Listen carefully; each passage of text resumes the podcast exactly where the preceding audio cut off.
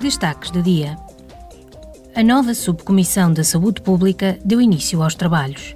De acordo com a aprovação do seu mandato, os seus 30 membros ocupar-se-ão dos temas relativos aos produtos farmacêuticos e cosméticos, aos aspectos sanitários do bioterrorismo, à Agência Europeia de Medicamentos e ao Centro Europeu de Prevenção e Controlo das Doenças.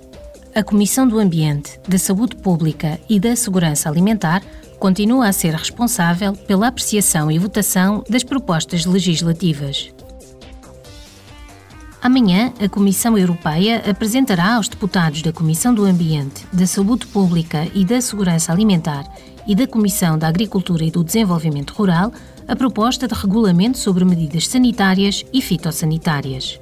O objetivo é facilitar a entrada de alguns produtos a retalho e de animais de estimação da Grã-Bretanha para a Irlanda do Norte. A Comissão apresentará ainda a nova regulamentação principal relativa aos medicamentos destinados ao mercado da Irlanda do Norte. Ambas as propostas provêm do quadro de Windsor, acordado pela Comissão e pelo Governo do Reino Unido em 27 de fevereiro.